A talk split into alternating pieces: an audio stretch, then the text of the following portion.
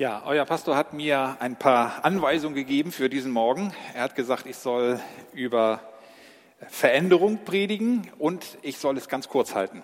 Also ich werde mich bemühen, äh, das in der gebotenen Kürze darzubieten hier.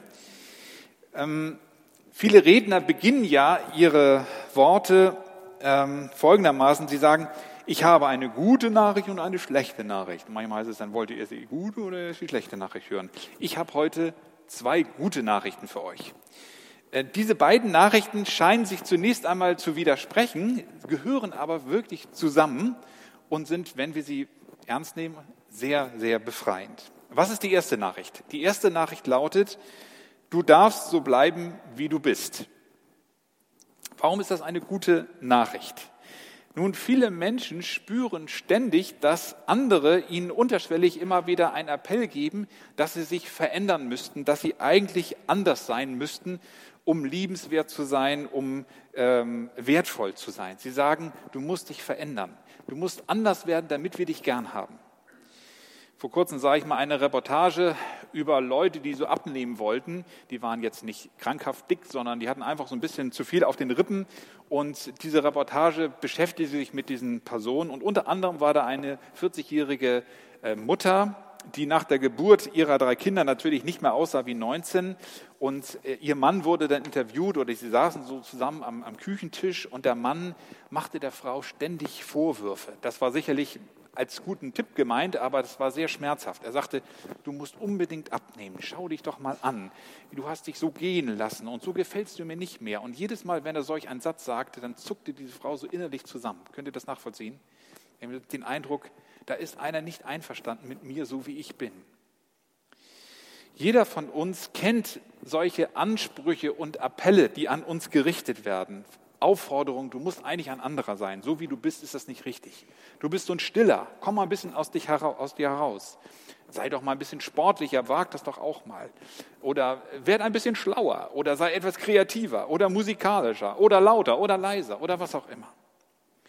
Das Evangelium von Jesus Christus sagt uns, dass wir wertvoll sind, dass wir geliebt sind, so wie Gott uns geschaffen hat. Du bist nicht erst wertvoll oder wirst liebenswert, wenn du einer gewissen Norm entsprichst, so wie die Leute dich haben wollen, sondern du bist einzigartig und wunderbar geschaffen, genauso wie du bist. Mit diesem ganz individuellen Mix aus Persönlichkeit, aus Begabung, auch physisch. Und als Gott den ersten Menschen geschaffen hat, da hat er gesagt, das erste Menschenpaar, das ist mir sehr gut gelungen. Und das sagt er auch über dich du bist gut gelungen von Gott her. Von daher, du darfst so bleiben, wie du bist. Aber es gibt noch eine zweite gute Nachricht und die lautet, du musst nicht so bleiben, wie du bist. Wenn wir ehrlich sind, müssen wir ja zugeben, dass es vieles in unserem Leben gibt, was eigentlich einer Veränderung bedarf. Und zwar ist es nicht die Art, wie Gott uns geschaffen hat, was ich eben sagte, sondern es ist mehr die Unart, was wir daraus gemacht haben. Es gibt so vieles Destruktives, so vieles Zerstörerisches, so vieles Gemeines in unserem Leben. Und das greift um sich und zerstört schließlich Beziehungen, unser Umfeld, unsere Familien. Und wenn wir nicht aufpassen, dann zerstört es am Ende auch uns. Wie zeigt sich dieses Destruktive in unserem Leben? Der Apostel Paulus hat mal so eine Stichwortliste zusammengefasst, um das auszudrücken, was da ist, was nicht gut ist und was Veränderung braucht in unserem Leben. Im Galaterbrief lesen wir davon, da steht, was die menschliche Selbstsucht hervorbringt, ist offenkundig, nämlich sexuelle Zügellosigkeit, Verdorbenheit und Ausschweifung, Götzenanbetung, magische Praktiken, Feindschaft, Streit, Rivalität, Wutausbrüche, Intrigen, Uneinigkeit, Spaltung, Neid, Trunksucht, Fresssucht und vieles dergleichen. Heftige Begriffe, ihr könnt sie noch ergänzen durch die anderen destruktiven Dinge, die ihr in eurem Leben findet. Und die gute Nachricht von Jesus Christus lautet, du musst nicht so bleiben. Das muss nicht immer so sein in deinem Leben, sondern es gibt die Chance und die Möglichkeit zur Veränderung.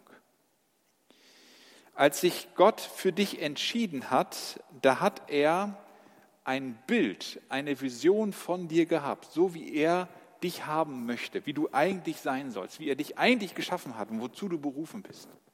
Gott hat ein Bild, eine Vision von dir und deinem Leben. Was ist das für eine Vision? Was für ein Bild hat Gott im Kopf, wenn er an dich denkt? Paulus drückt das so aus, Römer 8, 29, sie alle, die Gott im Voraus ausgewählt hat, die hat er auch dazu bestimmt, seinem Sohn gleich zu werden. Nach dessen Bild sollen sie alle gestaltet werden. Also wenn Jesus an dich denkt, Gott an dich denkt, dann hat er vor Augen, dass du sein sollst wie Jesus. Du sollst Jesus ähnlicher werden. Was bedeutet das? Das muss man natürlich richtig verstehen. Es bedeutet natürlich nicht, dass wir alle lange Haare tragen sollen und äh, mit Jesus-Latschen rumlaufen sollen, das ist klar. Es geht auch nicht darum, dass wir uns jetzt sozusagen bildlich in Form einer Ikone vielleicht Jesus vorstellen, sondern es geht um das Wesen von Jesus. Das sollen wir betrachten und das soll uns verändern und prägen. Wir sollen immer mehr dem Wesen von Jesus ähneln. Was ist das Wesen von Jesus? Auch da hat Paulus mal eine Stichwortliste zusammengefasst.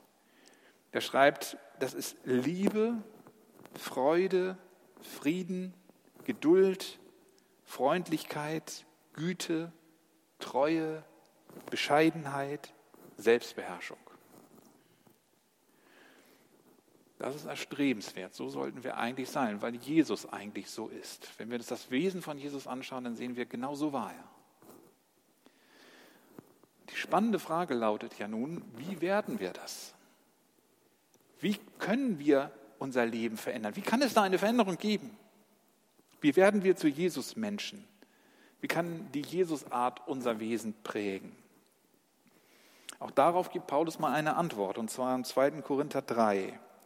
Dort steht, indem wir das Ebenbild des Herrn, also gemeint ist Jesus, anschauen, wird unser ganzes Wesen so umgestaltet, dass wir ihm immer ähnlicher werden und immer mehr Anteil an seiner Herrlichkeit bekommen.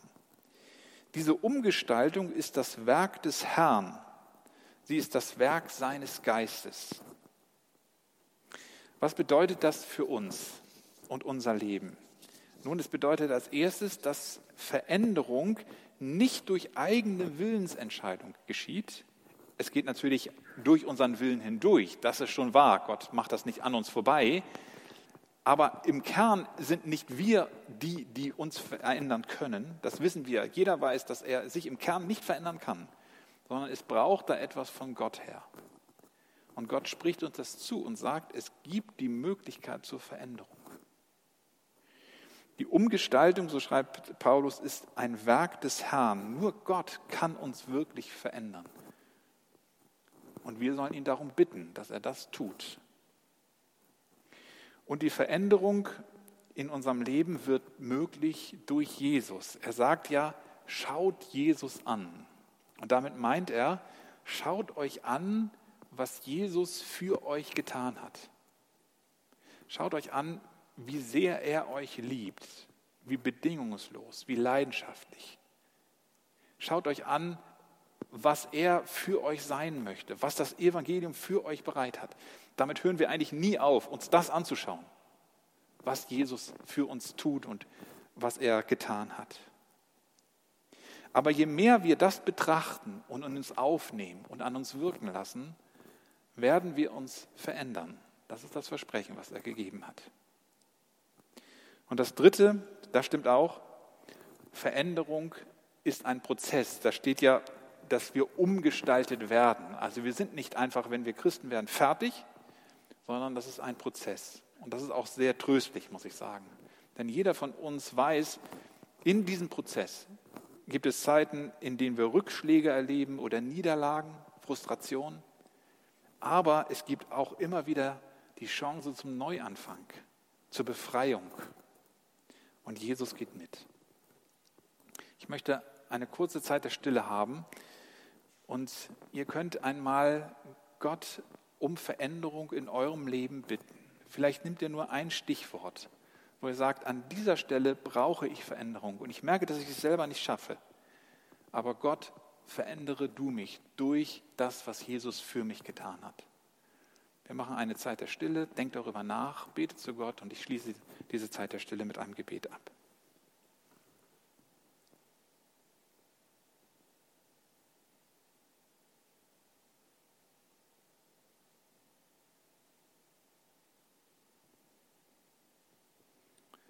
Lieber Vater im Himmel, wir danken dir dafür, dass du uns wunderbar gemacht hast, einzigartig und besonders. Danke dafür, dass du uns so nimmst, wie wir sind. Danke für dieses große Wunder, dass wir uns erkennen in deinem Licht als deine Geschöpfe, die etwas widerspiegeln von deiner Größe.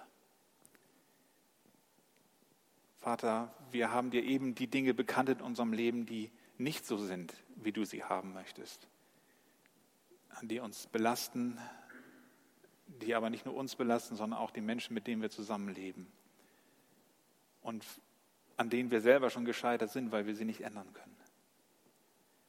Aber wir danken dir für dein Versprechen an diesem Morgen, dass du uns verändern kannst. Deine Kraft ist so groß, dass sie das überwinden kann, wo wir selber gefangen sind. Und darum möchte ich dich bitten an diesem Morgen, dass du das schenkst uns. Wir wollen auf dich sehen und deine Liebe, sie wird uns verändern. Amen.